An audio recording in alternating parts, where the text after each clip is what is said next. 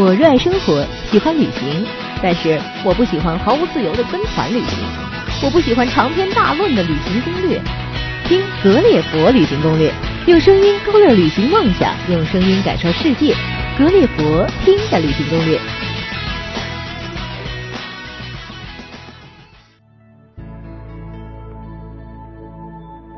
各位听友，大家好，我是邱丽莎。今天呢，依旧用声音带你去旅行。悉尼，它是一座流光溢彩、热情奔放的城市啊。它带给我的却不是纸醉金迷，而是真正的内心丰盛。本声音攻略适合两到三天悉尼自由行。攻略呢会介绍悉尼吃喝玩乐的各个方面，以及我的独家旅行心经。欢迎你收听由邱丽莎为您策划主持的私人定制悉尼声音攻略。欢迎关注微信“格列佛听的旅行攻略”。收听更多有趣有用的旅行攻略。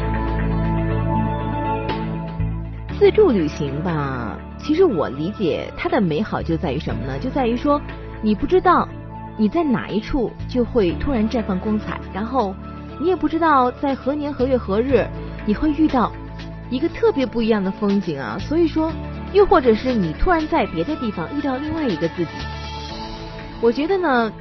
以上所说的，它既是旅行的意义呢，又是生命本该拥有的本质啊。悉尼呢，我们都知道它是澳大利亚新南威尔士州的首府啊，澳大利亚金融、交通、旅游中心。同时呢，它也是大洋洲最大的城市和港口，是世界著名的国际大都市。那么今天攻略呢，我们是来一个悉尼三日游。这个悉尼三日游的第一天。我要带你去拥抱海港大都会。来悉尼呢，其实我觉得你主要就是要感受港口、海滩以及内城区的魅力啊。那么在我们攻略的一开始，我要先跟你讲到三个名词啊，这三个名词就是大贝壳、大衣架还有大针筒。一般人来说，我们到悉尼呢，这三样东西你是一定要看的。你猜一猜它到底是什么呢？嗯，你可能猜出来了。这个大贝壳呢，其实就是指的是悉尼歌剧院，然后这个大衣架呢，就是指的海港大桥了，大针筒就是指的悉尼塔。这三个建筑物呢，它是被誉为悉尼的三大地标建筑，所以说作为扫盲游的特色呢，你这三个地方你是必须要看到玩到的。在一大早呢，你就可以首先参观这个悉尼歌剧院啊，然后因为这个海港大桥呢，就跟它挨着。所以说，如果你是那种特别有胆量的人，嗯，你可以去攀爬大桥。然后，如果你真的没那么大胆量了，那你就不爬大桥，那你就径直坐船前往这个悉尼的这个著名的动物园游玩了。然后呢，你就返回到悉尼港。那么，悉尼港这里附近呢，有植物园啦，还有一些美术馆可供你参观。晚上呢，你既可以选择继续在这个悉尼港啊享用这个美食休闲放松，也可以呢是选择。悉尼塔登顶看夜景吃大餐。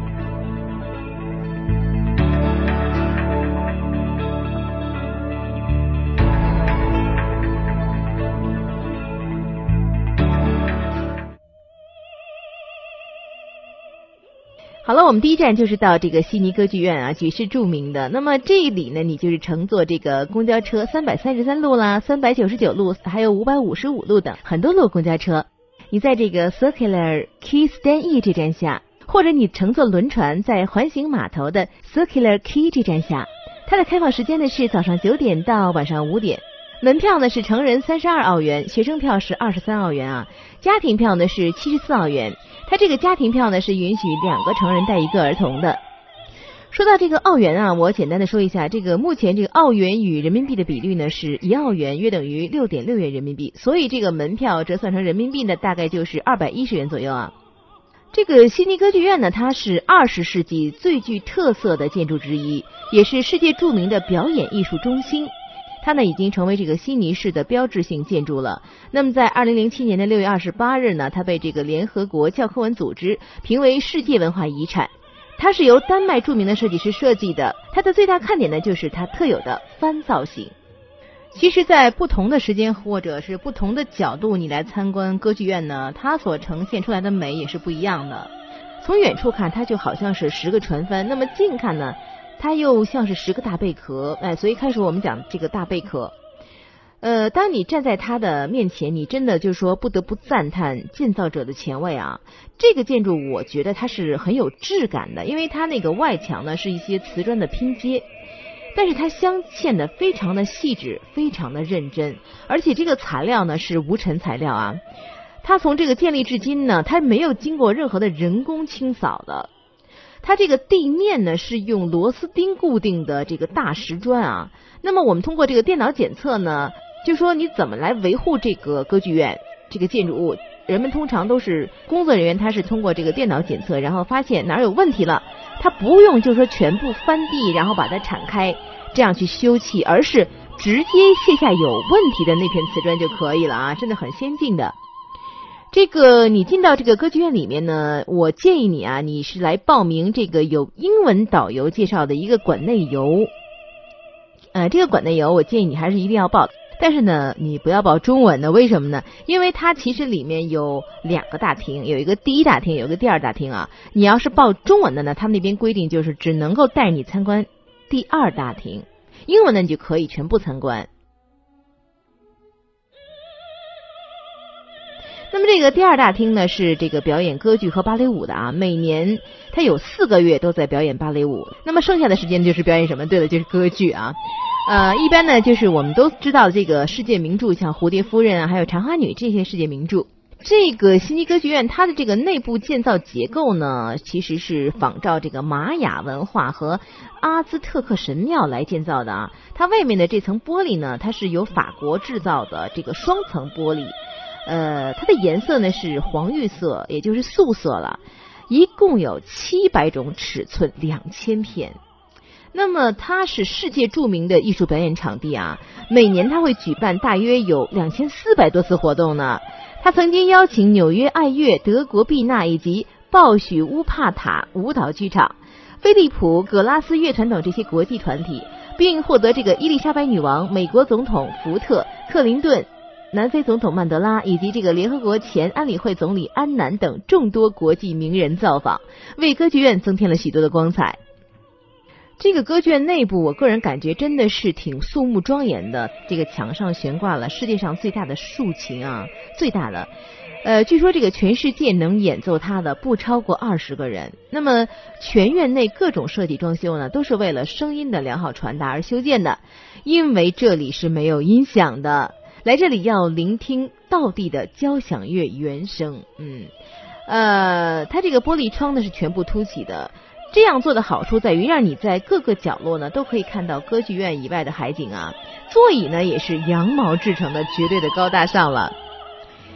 嗯，我觉得还有一点你要注意，就是说，如果你来这个歌剧院参观的时间正好是每年的五月二十三日至六月三日之间，哎，我跟你讲，那你就赚到了，因为呢，这个时候恰巧就是悉尼的灯光节，那么这里有全澳洲最大型的灯光秀。嗯，悉尼歌剧院这个灯光秀我们看了三遍，嗯，一遍大概十五分钟。我跟你讲，真的很震撼。呃，具体你还是要自己来体会一下，毕竟世界级的。呃，不过你要注意，这个音乐厅里面是禁止拍照的。当然，如果你真的对歌剧感兴趣的话呢，你就去听一场歌剧。如果是想坐船游的这个亲们啊，你们也可以就是晚上哎游一游这个夜景了。下面我们就会到它的旁边这个海港大桥了。这个海港大桥刚才说了，离它很近，就在它旁边，所以说你从这个悉尼歌剧院步行就可以到达。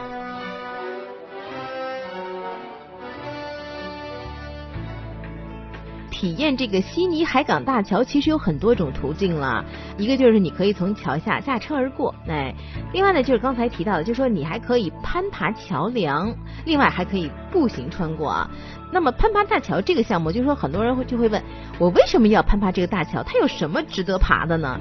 一来呢它是可以看美景了，二来呢你可以锻炼胆识嘛。毕竟这个可以爬的桥，目前世界上我觉得也不多吧，真的挺罕见的。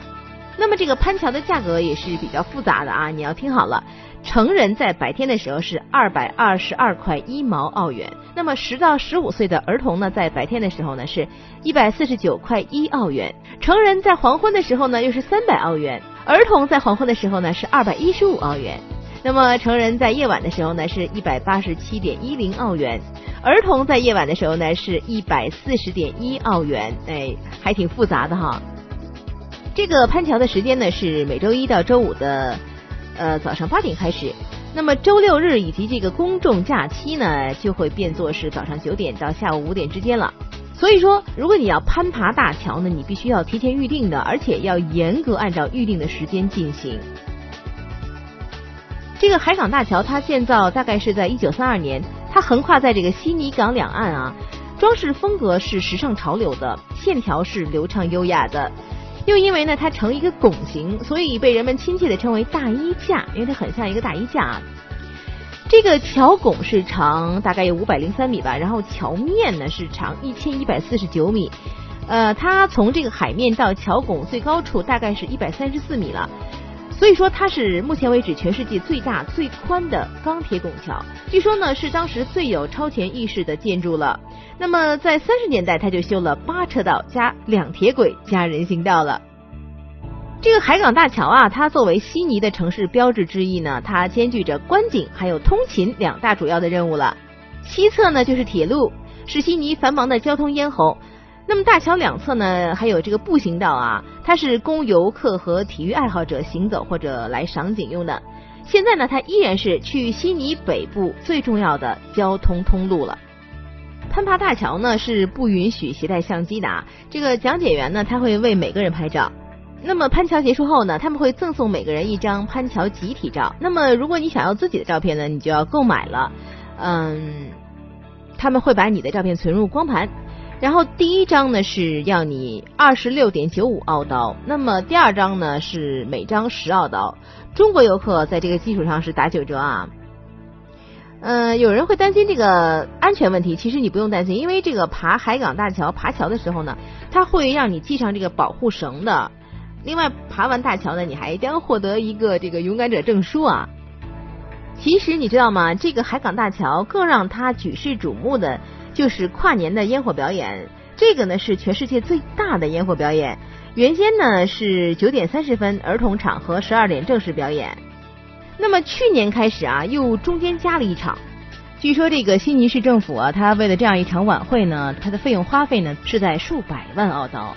当午夜钟声响起的时候，这个海港大桥上的礼花就有如绚丽的花朵盛开在夜空，还有瀑布般闪亮的下泻礼花，真的很漂亮的。那么，如果你不想花太多的钱，或者说你根本就没胆攀桥的人啊，你就走一走人行步道，其实风景也还不错的啦。那么，悉尼港的这个环形码头啊，还有这个歌剧院以及彼岸的繁华呢，都会使你尽收眼底的。繁忙的海面交通呢，更为这风景平添了几分动感。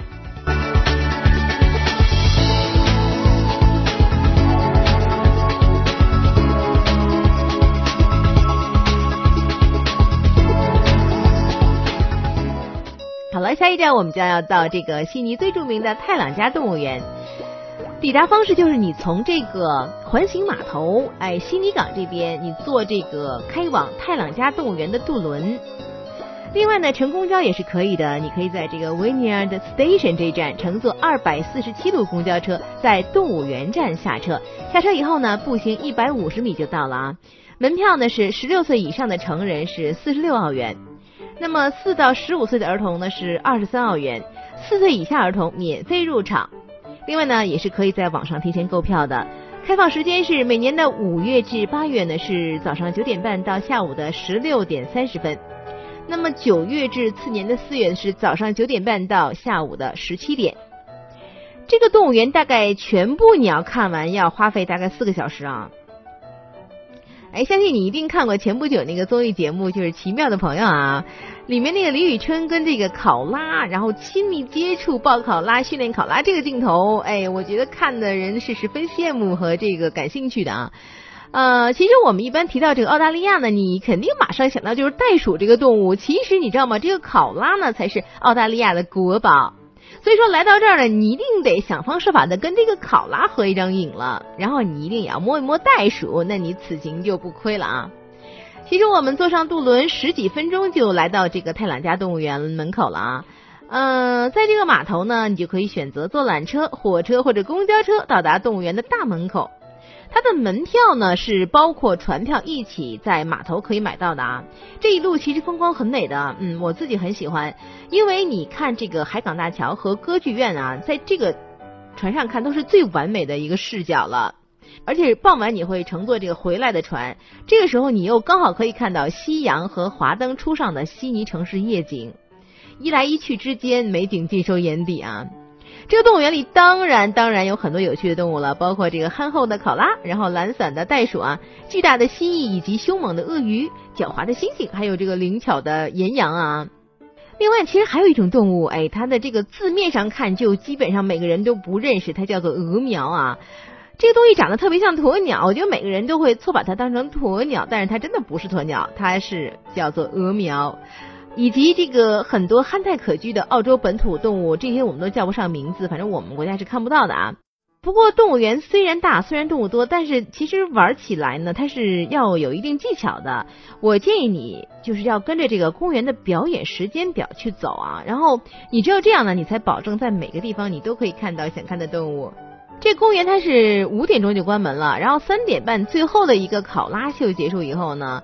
呃，如果这个时候你再去看其他没有看过的动物，那这些动物可能就已经躲起来，或者说是这个休息了啊，你就看不到了。在这个夜间动物馆里啊，其实你会看到一些比我们这边更精彩一些的，比如像这个蝙蝠捕食的这个场景啊。另外，在这个鸟园里呢，呃，我还看到澳洲的一种怪鸟，你知道吗？它的声音真的特别特别像人的笑声，简直是一模一样。另外，我这次去还有一个特别有意思的事情，就是有一个很小的袋鼠啊，很小很小，然后它在这个岩壁上一直跟着我们走，我们停了它也停，然后我们走它也走，而且还看着我们，然后我们走呢，它就飞快的往前蹦，哎，特别特别好玩。但是你知道吗？这个澳洲政府实际上它有个规定，就是不允许这个游客去随便的抱考拉的，呃，只允许你跟它合影。你要合影啊，也不是那么容易，因为你进去以后呢，你要先预约买票，所以说你要早点进去，早预约，晚了可能来不及了啊。因为它基本上下午这个三点半的时候就结束了。这个动物园我感觉它的互动性真的很不错，很多的标志都很清楚，然后像这些无障碍通道啊，这些设备都特别的完善，带小孩子去啊，带老人去都特别的方便啊。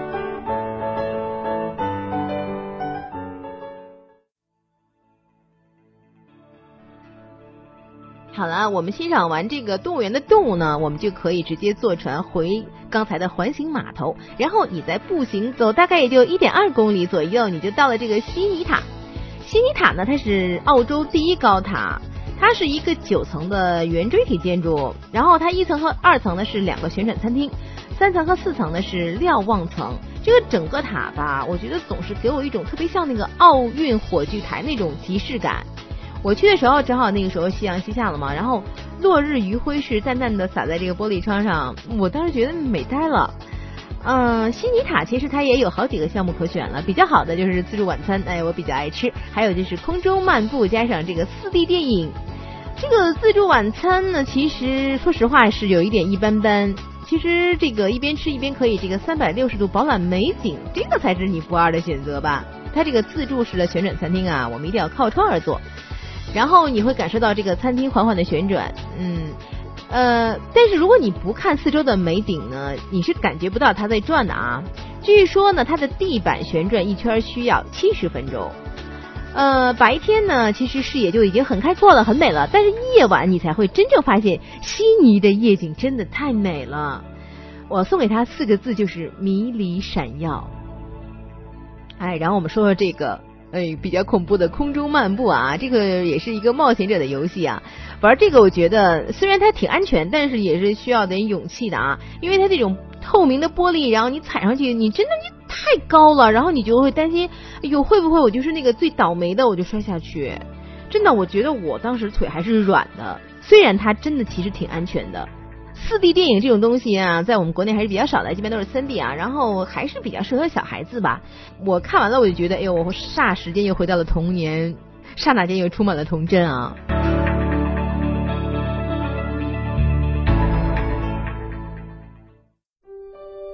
悉尼塔，我们这个下来之后呢，我们就可以到这个悉尼港走一走啦。你从这个悉尼塔步行大概二十到三十分钟，哎，就可以到达这个悉尼港了。如果你选择坐地铁呢，你就坐到这个 Darling Park Station，这个地方不要门票啊，全天开放。这个悉尼港，我们首先说它这个名字，这个悉尼港可能我觉得有点太理性，不够感性啊。其实它有很多别的名字，比如它又叫做 Darling 港，又叫做情人港。那么情人就等于 Darling 嘛。这个地方呢，其实它就是一个喧闹，但是它很浪漫的一个港湾了。首先我要给你介绍，就是这个地方每周除了周一、周二之外呢，它每天晚上的七点十分、九点钟，它都会有二十分钟的库克贝的水幕幻影激光表演。这个表演呢，它是将激光所做成的影像投射于二十四米高、五十米宽的水幕上，同时呢，就是配合优美动人的音乐，场景非常壮观。这个地区华人特别特别多。呃，所以说像我一些朋友，有的人就不是特别喜欢，但是有的人，像我，我觉得也挺浪漫的。呃，我就觉得这样的嘈杂其实还不错啦，因为我觉得它很有这个生活气息，挺热闹的。唐人街也在附近了。黄昏的时候呢，这个 U 字形的这个达令港，它两边会有很多的西餐店。我比较推荐你去这个意大利餐馆，然后边上它同时还有水世界、动物世界和蜡像馆，哎，挺多人排队的，挺受欢迎的。据说啊，这个在情人节的时候，这个情人桥上面会有一个大大的这个 LED 红心灯，那么中间呢是一圈一圈暗色的，就像一颗炽热的心在跳动，哎，真的很浪漫。你选择到附近吃晚餐也是非常有情调的，呃，资金比较充足的人呢，你就可以考虑去坐表演秀的游轮，哎，又有吃又有看的啊。另外呢，从这个 Darling 港坐水上 taxi。十五块钱一个人，你还可以坐到悉尼歌剧院呢。好了，那么我们在这个悉尼的第一天旅行行程就基本结束了啊。晚上一定要在酒店睡个好觉，因为第二天呢，等着你的将会是更加精彩的海滩游。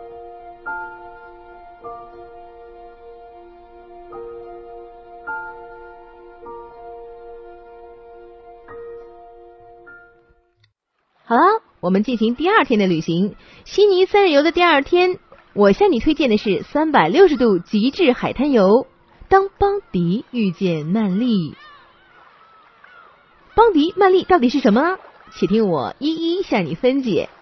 其实呢，就是海滩了。邦迪海滩，它的抵达方式就是你从这个市中心乘坐公共汽车，邦迪海滩专线，或者乘出租车都可以到达的啊。邦迪海滩这个名字。怎么来的啊？它是来源于这澳洲原居民的语言 “bundy”，它的意思就是海水拍岸的声浪。这个地方虽然只是一个沙滩滨海的小镇啊，但是它却是澳洲的冲浪运动中心，澳洲传统冲浪救生训练基地，非常有来头的哦。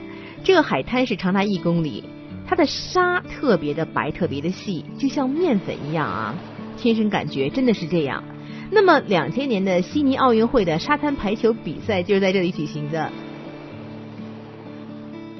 这一处的海滩它比较特别，就是真的，嗯，很少见到的，就是说它是一处悬崖边的海滩，所以说风大浪猛，它更加适合的是冲浪和晒日光浴、游泳这些，还有这个戏水，反而我觉得它的不是非常适合的。那么，嗯。其实我个人倒是觉得，其实你什么都不干，你只是观赏一下它，也真的已经很满足了。为什么呢？因为它这边的这个海岸线啊是呈月牙形的，然后海水呢有着多层次的一个渐变色的递进美。哎，我刚才讲了多层次、渐变色、递进美，哎，三个这个形容词了。这样的一种美诱惑着你的心灵，它的海水的这种蓝色啊，它分成很多很多种蓝色，就像水彩条的似的。从远到近，你会看到淡蓝色、湛蓝色、深蓝色、墨蓝色。同时，这海水卷起了白色的浪花，哎，交相辉映，美丽绝伦。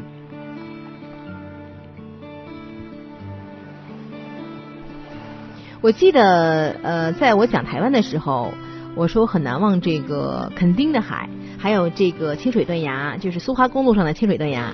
其实这个澳洲它就挺像那边的，但是也有人讲啊，呃，来到澳洲看到这个澳洲的海滩，你就会觉得台湾的海滩已经不算什么了，之前还觉得很棒呢。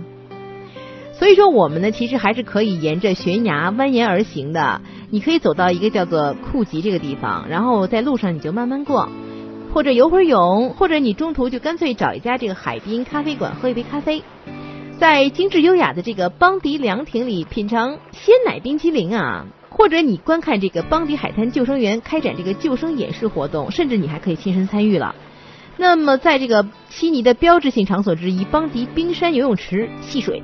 日落的时候呢，你可以一面领略壮观的大海美景，一面享受邦迪海滩上众多餐馆的诱人美食。所以说，这里的这个澳洲的这个海滩，真的它不仅仅是冲浪，不仅仅是游泳，不仅仅是呃训练戏水啊、沙滩排球这些东西，它所有都包括。除此之外，它还有悬崖，你可以这个登山，哎，可以这个走这个悬崖上面的这个弯道。你还可以逛一些什么咖啡馆啊，还可以尝试冰激凌哎，这些美食哎，所以它是一个很综合的一个小镇。我觉得这个特色就是澳洲独有的这个海滨特色。如果你想体验更多、更新鲜、刺激、多样化的海滩新玩法，你还要去曼丽海滩。哎，这个名字更好听了。可以从刚才说的那个环形码头的二三号码头搭乘豪华气派的这个曼丽渡轮，哎，这个。专用渡轮，然后你经过大概一个半小时吧，你就可以直达曼丽码头了。坐这个轮渡，你知道吗？一路上你都可以看到成群的海鸥，轻松自在的这个觅食、栖息，还有喝水、低飞啊，真的特别令人愉快。因为海鸥象征着纯洁，象征着自由，象征着希望啊。嗯，在这个悉尼沙滩排行榜中啊，这个曼丽海滩它常年排在第二位，所以说也是一个了不起的成绩啦。同样是沙滩洁白的像面粉一样，所以说国内很多朋友在这里呢就称它为这个面粉沙滩。这里你当然也可以看到更多的这个冲浪爱好者、划艇爱好者或者其他水上运动积极分子，呃，或者是一些搏击的人啊。然后与这个邦迪海滩相比，这个地方它是远离工业区的，所以说它的水质更清澈了。这个地方可玩的特别多啊！你听我给你一一道来啊。嗯，在这里呢，你可以在贝克海滩野餐，在卷心菜湾潜水，走一走风景优美的曼丽到斯皮特桥步行路径，或者骑自行车前往树荫仙子区，然后在海浪或者温柔的港湾中游泳，或是你干脆去曼丽海洋世界与鲨鱼同游。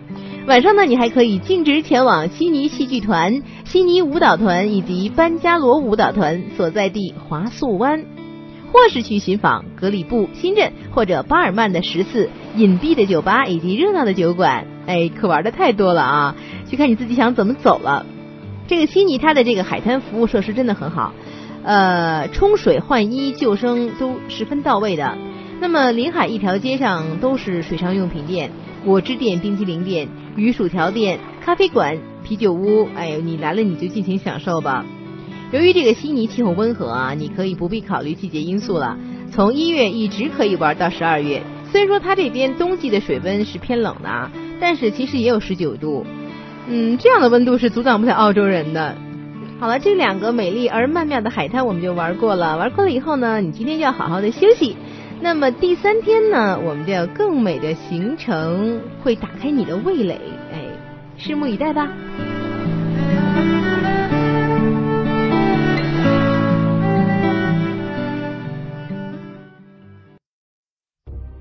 好了，今天是我们悉尼三日游的第三天了。我给它起了一个特别好听的名字，叫做“葡萄美酒夜光杯”。其实猎人谷这个地方呢，是新南威尔士州最大的一个河谷，它是距悉尼以北大概两小时车程啊。它是澳大利亚最出名的酿酒园区，包括爽口的猎人谷赛美容以及纯美的猎人谷希拉酒在内的葡萄名酒都产自这里。这里有超过一百二十个酒庄，所以说它成为了当地人除了海滩最喜欢去的休闲胜地啊。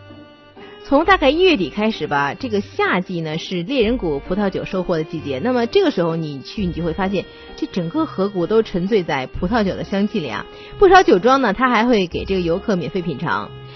你喜欢的话，你就可以买几瓶带回去给你的亲朋好友喽。这里不仅可以尝酒，还可以随便的拍照。每个酒庄呢，基本上呢，它都会把酒啊从色到甜来分等级的。这个酒庄的人呢，会介绍每种酒的年份适合与什么样的食物搭配。如果尝到自己喜欢的就买的，然后价格呢也不贵，大概呢就是二十到三十澳元了。那么葡萄酒的学问真的挺大的呢，而且你看这个大片的葡萄园也特别的养眼。据说啊，在这个澳洲十几二十块钱的酒就已经很好喝了。这个庄园除了品酒之外呢，你还可以悠哉悠哉的骑马、游湖、打高尔夫，或者你干脆就住上一晚。啊，然后呢，这个猎人谷呢是提供悠闲的田园风光、星级酒店的享受，在你喝的微醺的时候，然后你坐在这个峡谷中观看的日出日落，更是人生一大乐事。好了，我们现在红酒喝了以后，哎呦，有一点醉意了。趁着这股酒意呢，我们就要一段让你惊喜的事情告诉你。如果您呢是旅行达人，喜欢分享。欢迎您拿起您的笔，给我们描绘一段您旅途中有趣的事情、感悟，或者一段难忘的经历都可以啊。稿件一经采用呢，您不仅可以获得稿酬，我们还会在声音攻略中为您署名呢，让格列佛听友分享您的旅行体验，成为格列佛的大名人，何乐而不为呢？当然了，如果您还喜欢播音，那您就是我们要找的那个人了。欢迎通过微信给我们留言。您可以在微信公众号中搜索“格列佛听的旅行攻略”，我们就在那儿等您。旅行的路上听格列佛，格列佛听的旅行攻略。